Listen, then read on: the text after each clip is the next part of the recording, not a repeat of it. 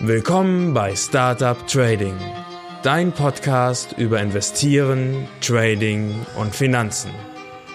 Mein Name ist Florian Günther. Folge mir und meinen Gästen und erfahre Hacks und Tipps, wie du erfolgreich und sicher an den Finanzmärkten operieren kannst.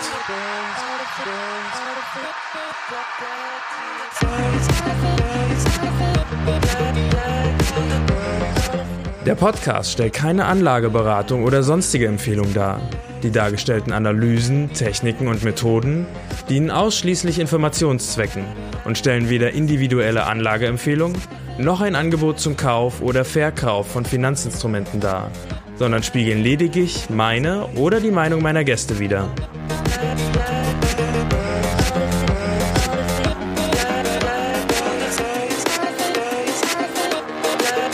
Hallo und herzlich willkommen zurück bei Startup Trading. Schön, dass du wieder eingeschaltet hast. Mein Name ist Florian und in der heutigen Folge geht es darum, wie man mit CFDs handelt. Diese, diese Folge ist in einem Teil dieser Serie, die ich ja jetzt schon in einigen Folgen gemacht habe, in denen ich verschiedene Assetklassen vorstelle. Ich habe bereits ETFs vorgestellt, ich habe halt bereits Zertifikate vorgestellt Aktien und äh, viele andere Assetklassen möchte ich dann auch noch in der Zukunft vorstellen. Und die Reihenfolge, die ich ähm, gewählt habe, soll auf gar keinen Fall ähm, für dich irgendwie ein Indiz sein, in welcher Reihenfolge du diese Assetklassen ausprobieren sollst. Also bitte nicht mit Zertifikaten starten, sondern das ist ein, ja, Gott, ein bisschen eine äh, zufällige Reihenfolge, die ich gewählt habe, äh, je nachdem, worauf ich gerade Lust hatte. Und ähm, heute habe ich auf ähm, CFDs Lust. Ähm, ich hatte heute nämlich ein interessantes Ereignis. Ich habe ähm, dir ja in der Folge Nummer 2 erzählt, dass ich beim Hanseatic Broker House bin und ich habe mein Konto jetzt dort geschlossen. Ich wollte dort eigentlich schon immer so ein bisschen weg. Ich hatte zwischendurch andere Broker ausprobiert. Ich habe ausprobiert ähm, City Index. Ähm, ich habe, Gott, ProFX habe ich ausprobiert. Ähm, und ähm, ich habe mich dann immer entschlossen, doch bei Hanseatic zu bleiben, weil es einfach so ein paar Punkte gab, die noch besser waren als bei City oder ProFX. Wobei ich eigentlich, ja, bei City hat mich nur gestört, ähm, dass die nicht den richtigen, die richtige Handelsplattform für mich hatten. Also ich möchte schon gerne einen MetaTrader haben. Ich wollte eigentlich den MetaTrader 5, aber der wird von kaum einem Broker angeboten. Und ähm, ProFX aus London hat ähm, dann die MetaTrader 5 angeboten. Das kam aber zu einem hohen Preis und zwar musste ich halt unheimlich hohe Swap-Gebühren zahlen. Was das ist, klären wir in dieser Folge. Und ähm, ja, die Swap-Gebühren sind für mich ein Hauptgrund gewesen, warum ich gewechselt habe, weil die sind für meinen Handelsstil essentiell. So, also ähm, interessante Sache, Avatrade. Ähm, ich packe dir einen Link in die Show Notes, falls du dich dafür interessierst. Ähm, den richtigen Broker zu haben, ist wirklich ungemein wichtig. Vor allem die Art und Weise, wie ein Broker dir die Infrastruktur bereitstellt, ist ähm, maßgeblich auch für deinen Handelserfolg. Und ähm, ja, jetzt, ich habe gerade, schade, ich habe es jetzt gerade nicht vor mir liegen, aber ich habe letztens meinen äh, Kontoauszug äh, mir halt angesehen bei ähm, beim Hanseatic Broker House und ähm, habe einfach mal geguckt, wie sind meine ähm, Verlusttrades, wie sind meine Gewinntrades und äh, meine Verlusttrades alle zusammen haben einen Gesamtwert von 2000 Euro ungefähr ähm, ergeben und ähm, aus, aus diesem Verlust heraus waren ähm, die Swap-Gebühren ähm, 900 Euro. Das heißt, ich hätte ohne Swap-Gebühren eigentlich nur 1000 Euro Verlust gemacht, habe aber 2000 Euro Verlust gemacht. Demgegenüber standen allerdings, also nicht, dass sich das jetzt falsch anhört, demgegenüber standen auch Gewinne von circa 4000 Euro die, die Sache war am Ende ausgeglichen und ich bin, ich bin mit einem guten Plus rausgegangen. Aber ähm, diese Swap-Gebühren dachte ich mir, krass. Es sind halt 1000 Euro, die ich da zahle, die ich nicht unbedingt hätte zahlen müssen. Und ähm, auch bei den Gewinntrades sind ja auch Swap-Gebühren angefallen. Ne? Die habe ich jetzt gerade gar nicht reingerechnet. Das heißt, auch bei den Gewinntrades hatte ich dann ähm, Swap-Gebühren von 1000 Euro und mehr. Und in der Folge blieb halt aus einem möglichen Gewinn von 2000 Euro blieb halt relativ wenig übrig. Also obwohl ich gut gehandelt habe, hat sich mein Gewinn verflüchtigt. So könnte man es sagen. Es war ein leichter Gewinn, aber es war auch ein harter Kampf, den zu erreichen. Und ich äh, hoffe, dass ich bei AvaTrade da bessere Möglichkeiten habe. Also ich habe zumindest die Swaps verglichen und es sieht erstmal besser aus. Und äh, werde dir berichten, wie das ähm, in den nächsten Tagen läuft. Ich habe meine ersten Handelspositionen eröffnet. Ich, ähm, wir haben den 1.11.2017 im Übrigen, neun Tage bevor der Podcast startet. Und ähm, der DAX hat wieder eine sehr, sehr hohe Ausdehnung ähm, erreicht. Und ich habe einfach mal gesagt, ich äh, gehe wieder mit einer sehr kleinen Position short.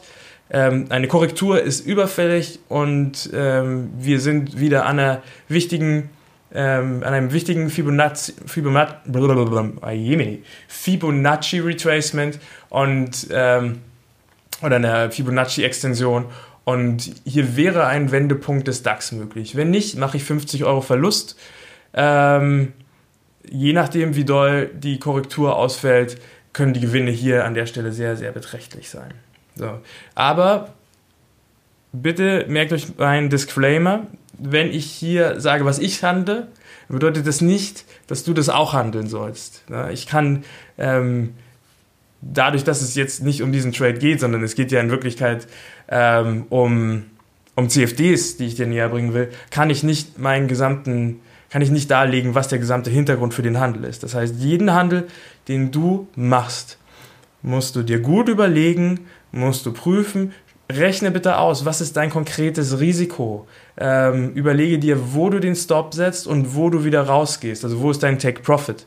Und ähm, wenn du das alles gemacht hast, dann guck wirklich, was ist ähm, für dich das Handelssignal. Warum gehst du jetzt in den Markt? Und bei mir war das halt das Erreichen einer Fibonacci-Extension und deswegen werde ich, äh, hab, bin ich short gegangen aber mein Verlust ist halt auch nur 50 Euro, falls es in die Hose geht. Also kein Riesendrama. Genau, so, okay, also das ähm, zumindest dazu. Ich werde euch berichten, wie es läuft. Ähm, und jetzt würde ich sagen, habe ich lange genug um den heißen Brei herumgelagert. Wir gehen jetzt zur grauen Theorie über. Okay, CFDs, das heißt Contract for Difference ähm, oder auf Deutsch Differenzkontrakt. Und es handelt sich dabei um ein Derivat, also es ist ein, ähm, ich, ich arbeite, ich habe immer wieder Probleme damit, das Wort Derivat zu erklären. Vielleicht müsste ich mir mal eine Wikipedia-Definition aufschreiben. Ähm, das bedeutet, ähm, wir haben, wir handeln nicht den tatsächlichen Wert, also wenn wir jetzt ein CFD auf ähm, die Siemens-Aktie haben, dann handeln wir nicht wirklich die Siemens-Aktie, sondern ähm, wir handeln ein Finanzinstrument, was von einem Broker oder von einer Bank oder so weiter ähm, erschaffen wurde und das den Wert der Siemens-Aktie als Grundlage hat und dann gewissen Bedingungen folgt. Und das Schöne an CFDs im Gegensatz zu Optionsscheinen ist, dass CFDs keine begrenzte Haltedauer haben. Das bedeutet, ähm, ich kann den CFD so lange halten, wie ich ihn will. Ich kann ihn zehn Jahre halten. Ich kann ihn also genauso lange halten, wie ich eine Aktie halten kann. Ähm, Im Gegensatz zu Zertifikaten gibt es keine ähm, speziellen Zertifikatbedingungen. Bei Zertifikaten ist es ja so, dass der Emittent alles in das Zertifikat hineinschreiben kann. Ähm, der ähm, der Wert des Zertifikats steigt, wenn der Underlying fällt, wenn der Underlying gerade ausläuft oder wenn der Underlying steigt und es gibt eine Knockout-Schwelle und ähm, was, weiß ich. Ne? Wenn dieser und jener Wert überschritten wird, dann steigt das äh, Zertifikat exponentiell. All diese Dinge gibt es bei CFDs nicht, sondern der Wert des Underlying überträgt sich eins zu eins auf den CFD. Das heißt, hat die Siemens-Aktie einen Wert von 80 Euro, hat mein CFD einen Wert von 80 Euro. So. Im Gegensatz zu Aktien kann ich bei CFDs aber Long und Short gehen. Bei Short handle ich fallende ähm, Werte und bei Long ähm, handle ich steigende Werte. Also bei Long agiere ich wie mit Aktien und bei Short setze ich halt darauf, dass die Aktie fällt. Und ähm, ja, das ist im Prinzip schon alles. Ähm, was CFDs von allen anderen ähm, Handelsinstrumenten unterscheidet, ist, dass wir sie auf Margin handeln und dort liegt der wirklich große Unterschied, der den Kern eines, eines CFDs ausmacht. Wie ähm, genau das funktioniert, erzähle ich dir gleich. Erstmal würde ich ähm, kurz erzählen, woher CFDs eigentlich kommen. Sie haben nämlich eine interessante Geschichte.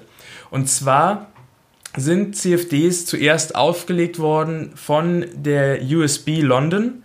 Und in England ist es so, dass man auf Aktien eine Stempelsteuer zahlen muss. Das bedeutet 0,5% auf jede Transaktion, also Kauf und Verkauf. Und CFDs wurden ursprünglich geschaffen, um diese Steuer zu umgehen. Das ist der eigentliche Hintergrund gewesen. Und ähm, das ähm, ja, funktioniert dadurch, dass CFDs nicht an der Börse gehandelt werden. Also die Stempelsteuer gilt für alle Transaktionen an der ähm, London Stock Exchange, an der Londoner Börse. Ähm, und deswegen wurden CFDs so konstruiert, dass sie direkt mit dem Emittenten gehandelt werden. Es gibt also ähm, keinen Handel an der Börse und man nennt das auch ähm, over the counter. Das ist auch so ein Punkt, der CFDs immer so ein leichtes Geschmäckle ähm, gibt. Und zwar weiß, hast du keine komplette Garantie, dass der Kurs, der da jetzt gerade ähm, angegeben wird, auch stimmt. Und so hatten wir ähm, letztens, ist noch gar nicht so lange her, hatten wir mal einen Flash Crash bei Silber. Und warte mal, ich mache mal kurz meinen Trader auf. Geh mal kurz zu Silber. Am 6.7.2017 hatten wir einen Flash Crash bei Silber. Und bei dem Crash handelte es sich um einen ganzen Dollar, den der Kurs da abgesackt ist innerhalb von einer Stunde und dann hat er sich wieder erholt. Und im Prinzip, im Prinzip war nicht so richtig klar. Am Anfang äh, dachte man, hat sich vielleicht einer vertippt, hat aus Versehen ähm, ein Investmentbanker eine viel zu große Position eingegeben, mit der Kommastelle verrutscht. Wenn dann äh, wirklich Milliardenbeträge verschoben werden, dann kann das auch die Kurse beeinflussen. Ähm, was du und ich machen, das wird die Kurse ähm, theoretisch auch beeinflussen, aber so minimal, dass, dass wir da nie einen Ausschlag sehen. Ähm, aber dann kam halt raus, dass es doch an ähm, bei einem CFD-Anbieter da zu einer, zu einer, ja, zu einer Fehlinterpretation der Kurse gekommen ist oder zu einem Bug irgendwie, ne, zu einem Fehler. Und der hat halt diesen Flash-Crash ausgelöst. Und ähm, je nachdem, bei einigen ähm, Brokern war es so, dass man das Geld dann zurückerstattet bekommen hat, so zum Beispiel auch bei City Index. Bei anderen Brokern war das so, dass die Kurse, so wie sie da ähm, übertragen wurden, dann auch galten. Das ist eine sehr, sehr seltene Sache, dass das passiert, aber theoretisch ist es möglich. So. Ja, ähm, die Engländer haben das erfunden, um Steuern zu sparen. Und ähm, deswegen ist das over the counter. Und äh, das zweite Prinzip von CFDs ist der sogenannte Margin-Handel, habe ich schon kurz erwähnt. Und ich würde jetzt einfach mal Margin mit ähm, Kaution übersetzen. Also ähm, das funktioniert folgendermaßen. Ähm, du zahlst eine gewisse Summe auf deinem ähm, Handelskonto ein. Also ich habe jetzt auf meinem Handelskonto ähm, 2500 Euro eingezahlt. Das war alles, was ich zurzeit ähm, parat hatte. Ähm, ich kriege noch 8000 Euro wieder vom Hanseatic Broker House, die aber noch in der Trans äh, Transaktion sind. Also das Hanseatic Broker House braucht 10 Tage, um mir das Geld zurück zu überweisen. Und äh, weil ich jetzt aber einfach Lust hatte, diese zwei Handelsgelegenheiten, die da waren, zu handeln, habe ich ganz schnell Geld von woanders genommen, das äh, Konto aufgeladen und habe dann jetzt halt 2500 Euro drauf. Und bei AvaTrade gibt es eine ganz, ganz nette Sache. Und zwar zahlen sie dir einen Bonus. Und zwar werden die, ähm, die Summe, die du einzahlst, die wird erhöht.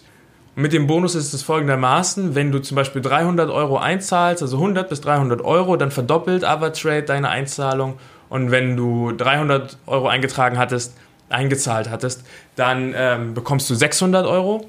Und dann zum Beispiel, wenn du 2500 einzahlst, bekommst du 500 Euro dazu, da ist es keine Verdoppelung mehr.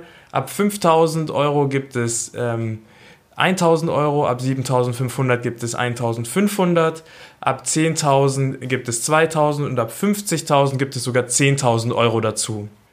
Ich packe dir einen Link dazu in die Show Notes, wenn du da mehr drüber erfahren willst, dann schau dir das einfach mal an. Die, ähm, den, den Link zu den Show Notes sage ich dir ganz am Ende von der Folge. Das muss ich mir noch zurechtsuchen. Ich habe das jetzt noch nicht gemacht.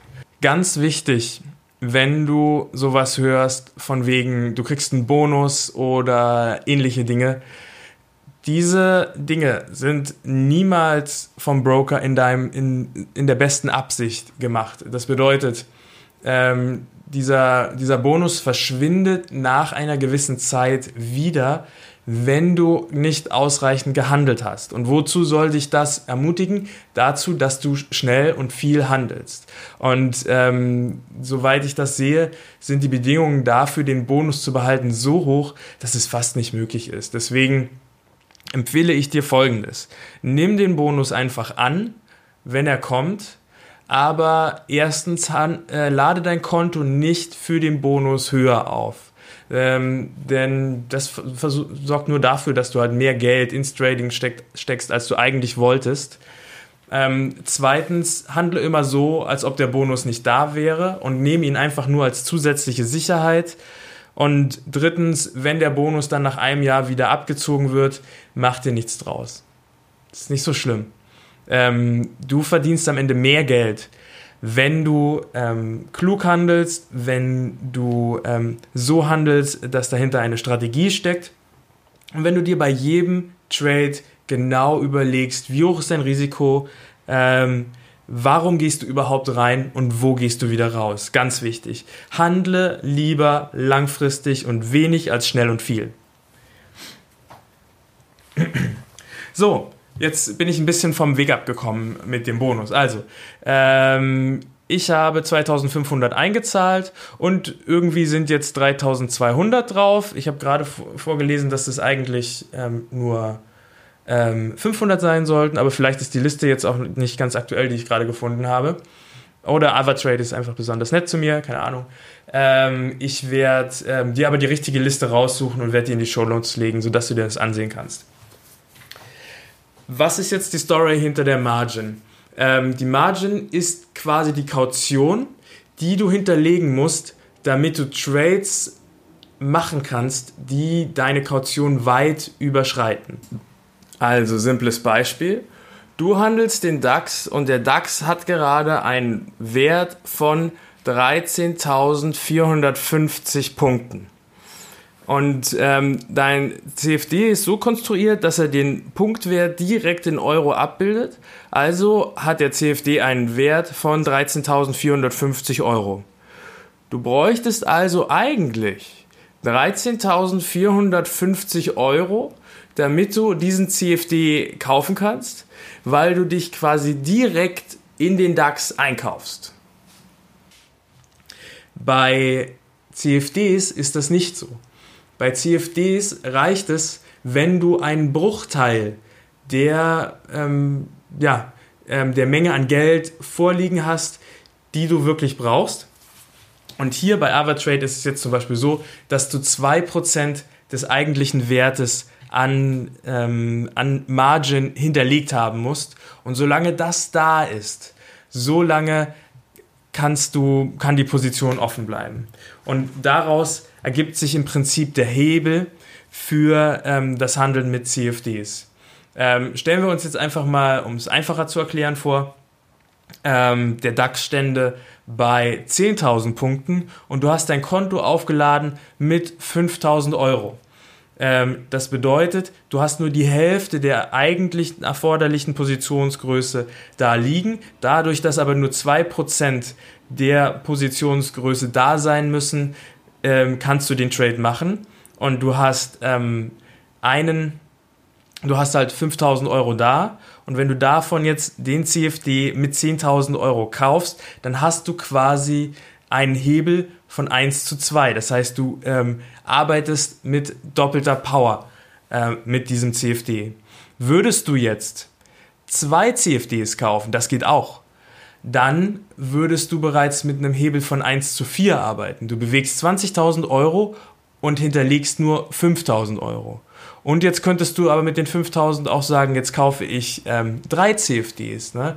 Dann bewegst du bereits 30.000 Euro mit nur 5.000 Euro hinterlegt.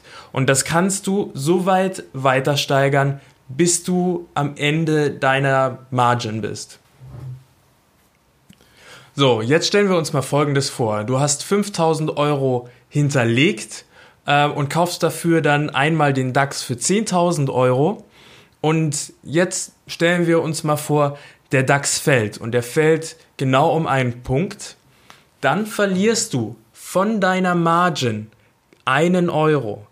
Das bedeutet, fällt der CFD, für den du die Margin einsetzt, dann reduziert das bereits deine Margin, auch wenn du dann den Kontrakt noch gar nicht verkauft hast. So, und sollte jetzt der DAX zum Beispiel um 50 Prozent einbrechen, weil es ist wieder Wirtschaftskrise und es ist ein, ein, ein Aktiencrash. Ne?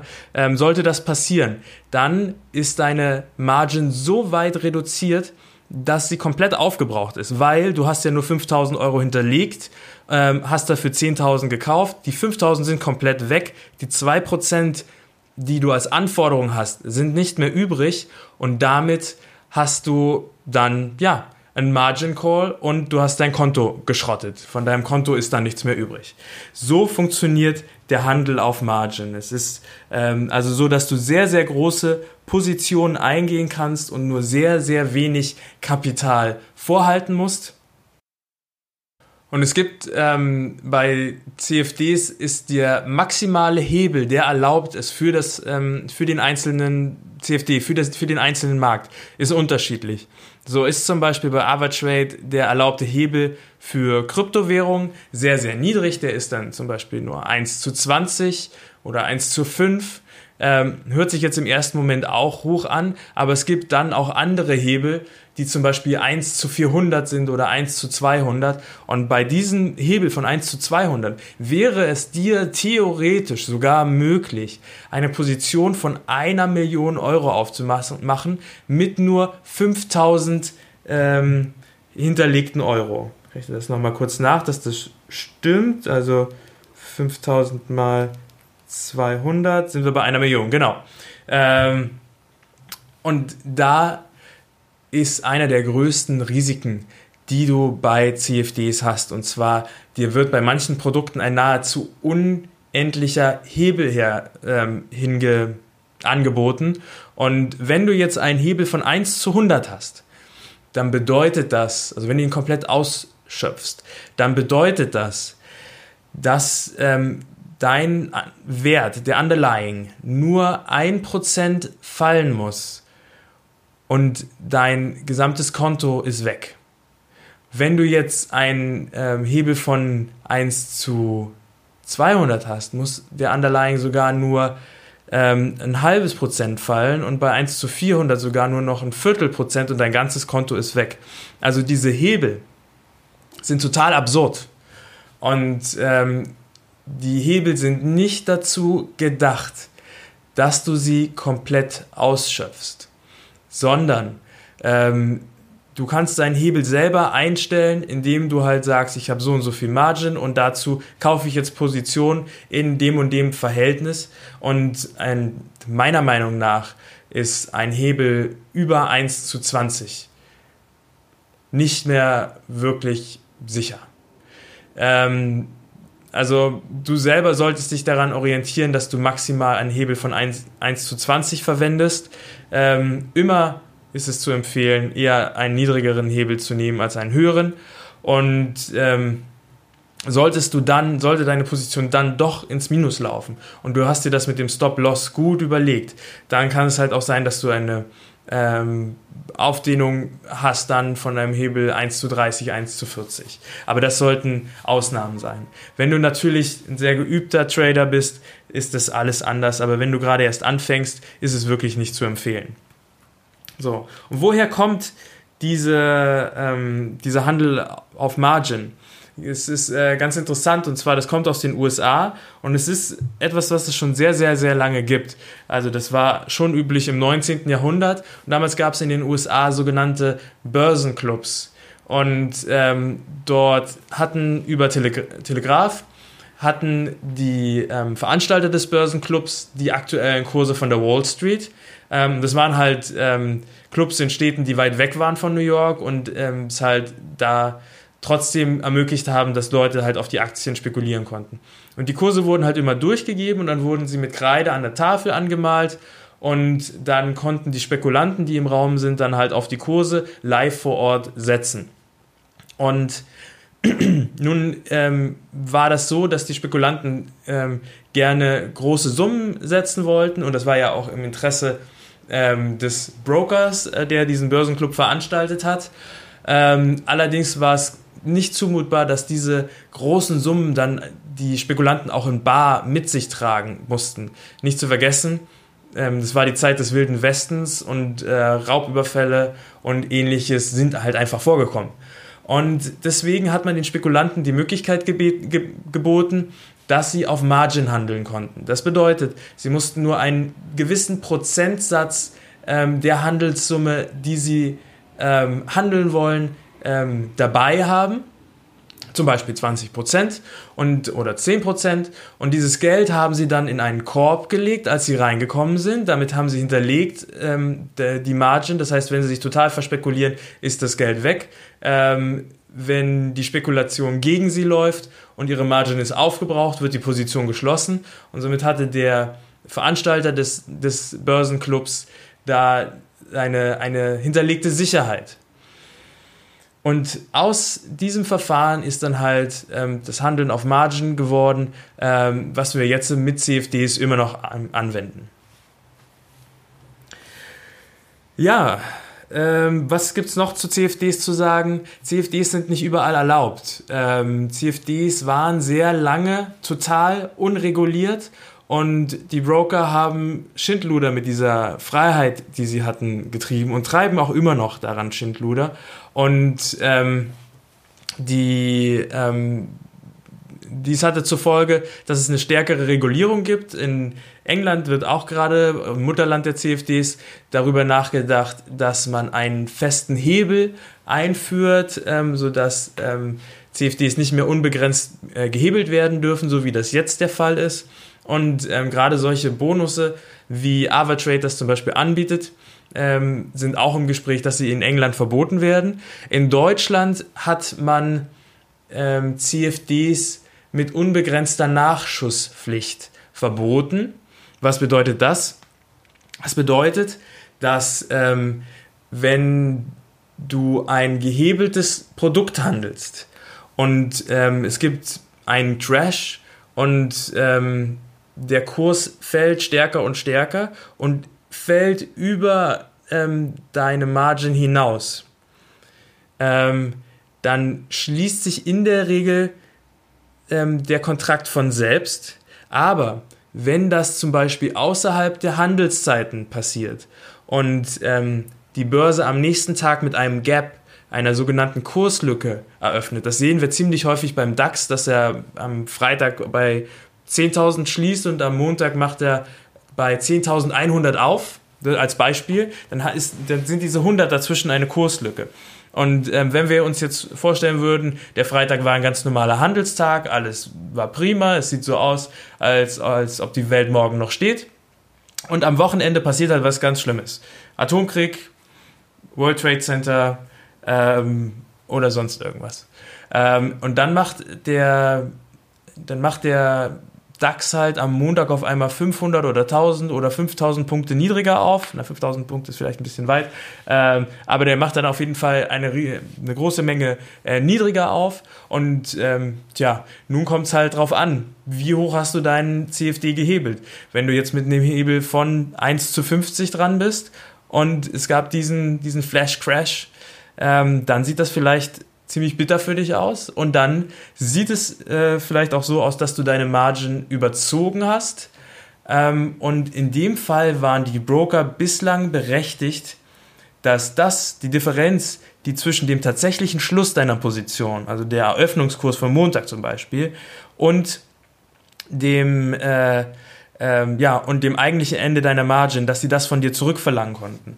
Und ähm, bei solchen Aktionen gab es halt dann auch wirklich dramatische Probleme manchmal, dass, ähm, ähm, dass dann Leute halt auch 60.000 Euro im Minus geschlossen haben. Ne, was auch passieren kann, ähm, gerade wenn du Short unterwegs bist, du bist Short auf einer Aktie und denkst, ah, die wird jetzt 10 Dollar fallen und jetzt gehe ich mal full, in. Ähm, und dann kommt übers Wochenende aber raus, dass ähm, dieses Unternehmen eine großartige, tolle Entwicklung hat und ab sofort werden sie den Markt dominieren. Und ähm, dann startet die Aktie nicht bei 20, wo sie am Freitag war, sondern dann startet sie bei, bei 40. Ne? Auch das ist eine Möglichkeit, wie du ohne Börsencrash ebenfalls ähm, in die Nachschusspflicht hineinkommst. Ähm, ja, bei Shorts immer aufpassen. Aktien können ähm, nicht unbegrenzt tief fallen. Weil irgendwann sind sie bei Null. Aber sie können unbegrenzt hoch steigen. Und ähm, ja, diese Nachschusspflicht aber, long story short, ist ab sofort in Deutschland verboten und das gibt es nicht mehr. Und das gilt für alle ähm, Broker, die ein deutsches Konto anbieten. So, dann kommen wir zum Ende ähm, noch zu den Kosten von CFDs. Und wir haben dort verschiedene Kosten. Das erste wären zum Beispiel einfach die, ähm, ja, die marktüblichen Kosten, die einfach beim normalen Börsenhandel entstehen. Und zwar ist das der Spread. Der Spread ist der Unterschied zwischen Geld und Briefkurs. Ähm, dazu mache ich nochmal eine extra Folge. Ähm, und dieser das ist im Prinzip die Spanne zwischen Kauf und Verkauf. Ne? Also bei jedem Produkt, was überall auf der Welt verkauft wird, ne? und sei es die Milch im Supermarkt, gibt es eine Spanne zwischen Kauf- und Verkaufskurs. Ne? Wir ähm, kriegen den Verkaufspreis ne? und dann kostet unsere Milch halt X. Ähm, der Supermarkt kriegt ähm, den, den Kaufpreis vom, ähm, von der Molkerei und hat dazwischen eine riesengroße Spanne. Ähm, und diese Handelsspanne, die gibt es auch bei CFDs, ganz normal. Und die kann variieren. Das können wenige Cent sein oder gerade bei Kryptos, ähm, bei Bitcoin liegt halt so eine Handelsspanne dann auch mal bei 30 Euro. Und das bedeutet, wenn du eine Position eröffnest, ob, äh, ob sie jetzt long oder short ist, du eröffnest immer zu dem für dich schlechteren Preis und die Differenz bekommt dein Broker. Das ist sein Handelsgewinn. Und bei einem guten Broker wäre das eine der ähm, Einnahmequellen, die er hat. Und neben dieser Einnahmequelle hat er dann manchmal auch noch die Kommission. Das wäre die zweite übliche ähm, Einnahmequelle für Broker. Kommissionen sind aber bei CFDs gar nicht so üblich, sondern werden im Prinzip nur noch gezahlt bei Aktien-CFDs, also zum Beispiel der CFD auf meine Siemens-Aktie und ähm, bei ähm, Forex, also bei ähm, Wechselkursschwankungen oder bei ähm, Indizes oder bei Rohstoffen, Metallen, ähm, Öl, ähm, ETFs äh, und Kryptos gibt es keine Kommission in der Regel. Kann aber im Prinzip jeder Broker für sich festlegen, wie er mag.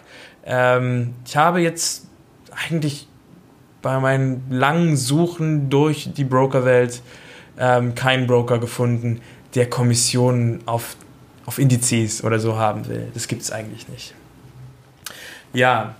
Ah, ich weiß gar nicht, ob ich das schon gesagt habe. Das Schöne an CFDs ist halt, dass du auch alle Handelsinstrumente handeln kannst, solange dein Broker da einen CFD drauf hat. Ähm, den muss er nicht selber machen. Meistens wird der ähm, von, ähm, von, von anderen sogenannten Market Makern gemacht und er handelt die nur, sodass da auch nochmal eine Trennung ist im Interessenkonflikt. Manchmal ist der Broker aber auch selber der Market Maker und erstellt den, ähm, den Wert, was auch immer so ein bisschen Geschmäckle hat. Ähm, ich weiß gar nicht, wie das bei AvaTrade jetzt ist, aber ähm, so oder so. Ich sehe da, darin sehe ich persönlich nicht das größte Hindernis, weil ich sowieso weiß, dass kein Broker mein bestes Interesse hat eigentlich. So, eine weitere übliche oder ein, ein weitlicher, weiterer üblicher Kostenfaktor von CFDs sind die sogenannten Swaps. Und bei den Swaps handelt es sich zum einen um Finanzierungskosten. Es ist ja so, wenn du auf Margin handelst, dann muss das Geld, was ähm, die gesamte Position kauft, also bei unserem Beispiel jetzt mit dem DAX für 10.000 Euro, wo ich nur 5.000 Euro Margin hinterlegt habe, bleibt ja eine Differenz von 5.000 Euro. Wo kommt die her? Ganz einfach, aus einem Kredit. Der Broker holt sich bei einer Investmentbank einen Kredit und für diesen Kredit fallen Kosten an. Und ähm, diese Kosten orientieren sich in der Regel am normalen Leitzins und der ist ja, wie du sicher weißt, nicht besonders hoch. Und diese Kosten fallen dann täglich bzw. wöchentlich an. Ähm, und ich habe mir das jetzt hier mal ähm, aufgeschrieben. Also bei ähm, Aktien wären das 0,0083% des Wertes. Bei Kryptos sind die Finanzierungskosten höher, 0,0649%. Bei Rohstoffen sind wir bei 0,0042% und bei Indizes sind wir bei 0,0028% des Wertes pro Tag. Das mit Kryptos ist schon relativ teuer du musst ja sehen, das fällt jeden Tag an. Ähm, das mit ähm, Aktienindizes ähm, mit 0,0028% des Wertes pro Tag ist aber ganz gut.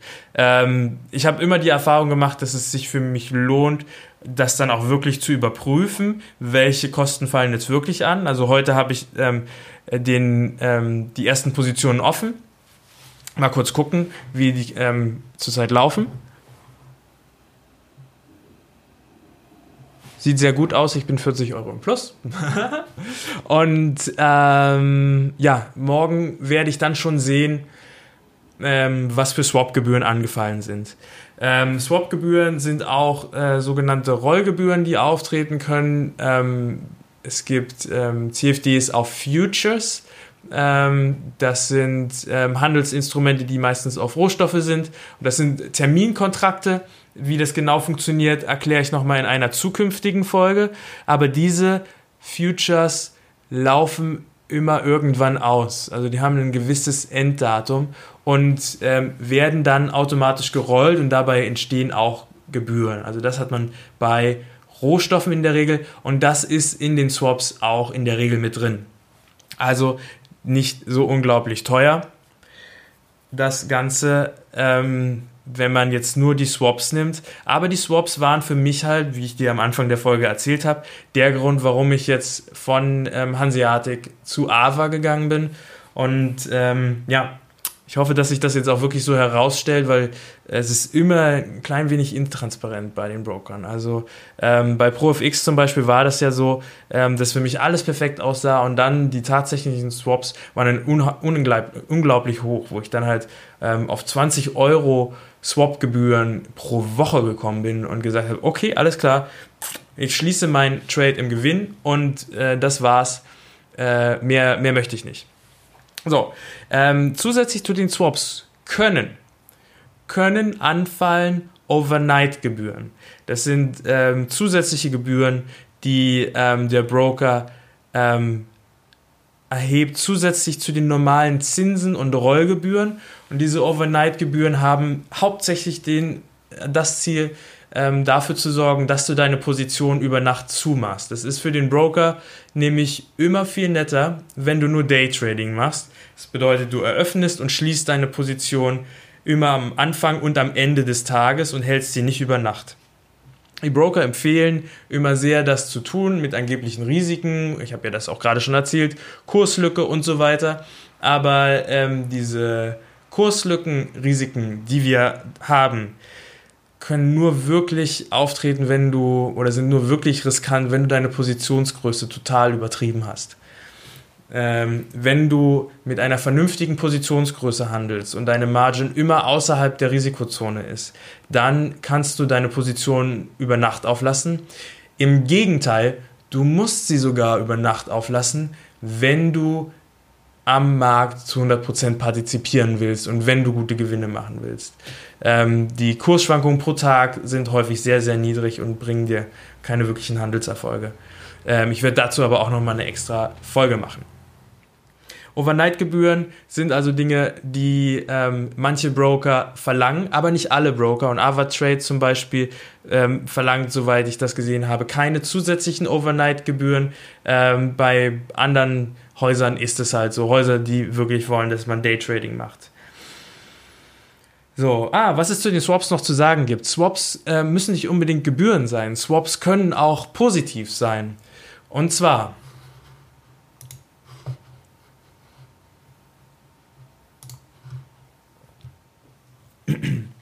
Wenn ich jetzt zum Beispiel bei den Handelsgebühren von AvaTrade den Overnight Interest Daily Sell ansehe, dann ähm, ist das so, dass das gar nicht negativ ist, sondern das ist positiv. Also Overnight Interest Daily Buy, also wenn ich eine Long-Position habe, ist minus 0 ist ja minus 0,00242 Prozent und ähm, Overnight Interest Daily Sell ist 0,01. So, und ich, weil da jetzt nicht Prozent hintersteht, gehe ich davon aus, dass es sich um 0,01 ähm, ja, Punkte handelt, ne? die dann meinem Konto sogar gut geschrieben werden. Also das, auch das kann vorkommen, man kann mit den Swaps sogar Geld verdienen auch. Noch ein Kostenpunkt, der auftreten kann, sind Inaktivitätsgebühren. Ähm, die meisten Broker verlangen inzwischen wieder Inaktivitätsgebühren. Das war mal eine Zeit lang weg und ähm, es ist im Prinzip so aufgebaut, ähm, dass du, wenn du dein Konto zum Beispiel drei Monate überhaupt nicht benutzt, wenn du dich gar nicht eingeloggt hast, dass du dann 25 Euro zahlen musst. Einfach wieder ein Mechanismus, mit dem der Broker dich zum Handeln zwingen möchte, ne, sodass du immer reinguckst und so weiter. Er begründet das natürlich damit, dass er erhöhte Kosten hat. Und ähm, diese Inaktivitätsgebühren können massiv schwanken zwischen den unterschiedlichen Brokern. Ähm, auch Avatrade hat jetzt so eine, ich glaube, ich zahle 25 Euro alle drei Monate. Ich habe einen, einen Überblick über diese Dinge ähm, auf meiner Website. Und zwar, wenn du unter tradingpodcast.net slash broker schaust, ich packe dir das auch in die Show Notes, dann findest du von mir einen kleinen selbstgebauten Broker-Vergleich ähm, bei Brokern, bei denen ich selbst schon war. ProFX müsste ich eigentlich auch dann nochmal eintragen, habe ich noch nicht gemacht. Vielleicht, wenn du die Folge hörst, ist dann ProFX auch schon dabei. Ja, und da kannst du dir die Vor- und Nachteile ansehen, ähm, die ich bei den Brokern identifiziert habe. So, damit bin ich jetzt erstmal am Ende von der heutigen Folge. Ich hoffe, ich habe dir einen guten Überblick darüber geben können, was CFDs sind, ähm, es wird noch eine weitere Folge zu CFDs folgen. Und zwar ähm, möchte ich bei CFDs noch mal ein bisschen in die Tiefe gehen und mit dir besprechen, wie man CFDs richtig einsetzt. Und ähm, dazu werde ich einen ganz besonderen Gast haben, der mit einer unglaublichen ähm, Trading-Erfolgsquote von 78% aufwarten kann. Und ähm, dieser Gast wird wahrscheinlich ähm, einer der nächsten, in, also einer sein in der nächsten Folge. Am Montag werde ich mit ihm das Interview machen und ich bin da auch schon sehr, sehr gespannt drauf. So, damit sind wir auch schon wieder am Ende von Startup Trading. Ich hoffe, dir hat die Folge gefallen. Wenn dem so ist, würde ich mich riesig darüber freuen, wenn du mir eine Bewertung auf iTunes geben könntest. Auf ähm, iTunes haben wir einfach das wichtigste Bewertungsportal für Podcasts und jede Bewertung, die ich jetzt in den ersten drei Monaten bekomme, zählt umso mehr. Und ähm, ja, ähm, wäre richtig klasse, wenn du mich unterstützt, weiterzumachen und mir äh, Motivation gibst. Und dann sehen wir uns in der nächsten Folge, wo es darum geht, wie wir ähm, noch besser mit CFDs handeln können. Bis dahin, tschüssi!